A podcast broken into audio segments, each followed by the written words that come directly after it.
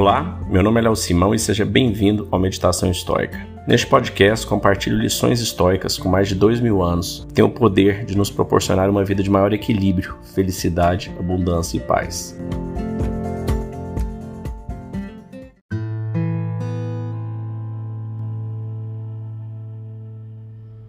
Hoje nós vamos ler a sétima parte de 10 do livro Meditações de Marcos Aurelius, do livro 12, o último livro. Considere que tudo é opinião e a sua depende somente de você. Assim, sempre que achar por bem, suprima a sua opinião, como um marinheiro a dobrar um cabo ou descer uma vela, e terá em seu horizonte um mar sereno e uma praia tranquila. Uma atividade qualquer que cessa no devido tempo não sofre por estar terminada, tampouco sofre o seu autor por havê-la terminado. Sendo assim, o conjunto de atividades que é a vida, quando se encerra em seu devido tempo, não sofre por haver acabado, nem sofre quem lhe encerrou.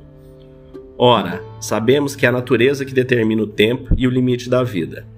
Às vezes, a natureza própria do ser, devido à velhice, mas sempre a natureza universal, através da renovação de seus elementos, o que lhe permite conservar a vitalidade e a juventude do mundo.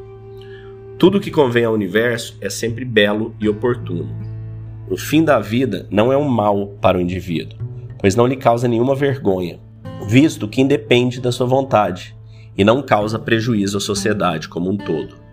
A morte pode ser até mesmo um bem, já que é para o universo algo oportuno e conveniente para sua renovação. Assim, na vida e na morte, é conduzido pelos deuses aquele que, através da reflexão, conduz a própria vida pelos mesmos princípios divinos. Tenha estes princípios sempre em mente. Primeiro, nas coisas que realiza, nada faça sem um plano anterior, nem de forma contrária à justiça. No que se refere aos eventos exteriores, imagine que ocorre devido ao acaso ou à providência. Perceba que não há como censurar o acaso ou incriminar a providência. Segundo, sobre o que vem a ser o homem, investigue desde o momento da sua concepção até aquele em que ele recebe uma alma, e daí até quando a entrega de volta. Analisa quais os elementos que o compõem e em quais ele desvanecerá. Terceiro, se acaso você pudesse se elevar aos céus, contemplaria os afazeres humanos em toda a sua diversidade e ao mesmo tempo a multidão de todos os seres que habitam o ar e o éter. Ora, considere que tantas quantas fossem as vezes que se elevasse, ainda veria as mesmas coisas, repetidas e efêmeras. Seriam elas realmente motivo para termos orgulho? Suprima a opinião e estará a salvo. Quem lhe pede de agir assim? Bom, acho esse trecho muito interessante. Ele inicia já, né, dizendo que considere que tudo é opinião. Essa é uma frase muito forte do Marcos Aurelius, muito inspirada em Epiteto também, que tudo é a nossa opinião e nós temos o controle de como a gente vai opinar mentalmente sobre alguma coisa. Você tem dentro de você o poder de definir se algo é bom, se é ruim ou se é indiferente.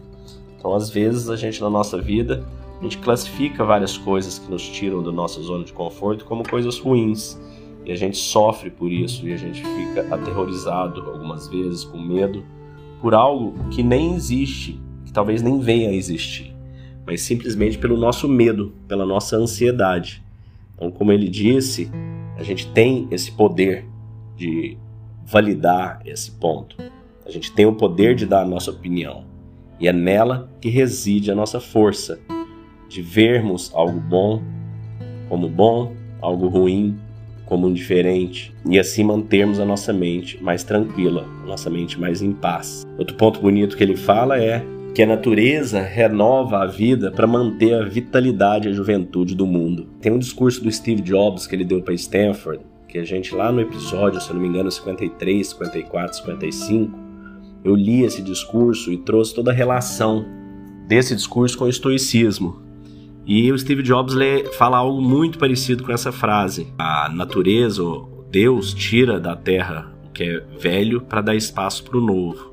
É muito parecido com essa frase, né? E aqui o Marcos Aurélio diz que o fim da vida não é mal para o indivíduo, pois não lhe causa vergonha, visto que independe da sua vontade não causa prejuízo à sociedade. Ou seja, a gente realmente entender que nós somos passageiros. Nossa vida vem, nossa vida vai. E ele termina aqui, né, por fim, trazendo alguns princípios é, que ele avalia durante o dia dele, onde no primeiro princípio não adianta você ir contra qualquer coisa que te aconteça, né? Não adianta você ir contrário à providência. Portanto, não tem como você censurar a providência, não tem como você censurar a Deus. Se aquilo acontece, era para acontecer. Reaja de forma que você resolva saia daquela situação ou enfrente aquela situação da maneira que você pode. E o importante é você sempre tentar buscar fazer da melhor maneira possível que é sempre o máximo que a gente consegue, a melhor maneira possível para cada um de nós. E por fim, ele faz aquele exercício da de Platão, de você tentar visualizar o mundo como se você, na época eles não tinham aviões, né, ônibus espaciais, não tinham satélites para ver realmente o mundo de cima. Hoje a gente tem.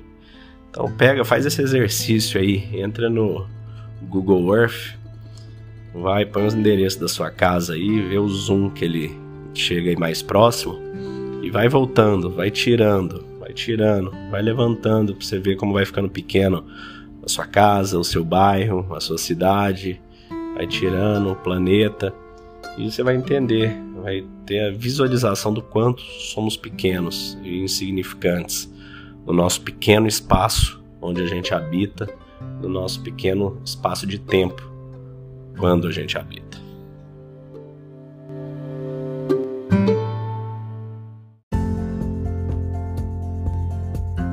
Se você gostou desse podcast, deixe seu like, siga nosso canal e compartilhe. Alguém pode estar precisando escutar isto hoje. Seja você a pessoa a levar esta mensagem de força e resiliência. Pode mudar o dia e o destino de alguém. Estoicismo é uma fórmula que nos ajuda a superar os desafios e dificuldades da vida. Você pode nos escutar diariamente no Spotify, Apple e Google Podcast. E também no Instagram, buscando por Meditação Estoica. Fique com Deus e tenha um dia de abundância e paz.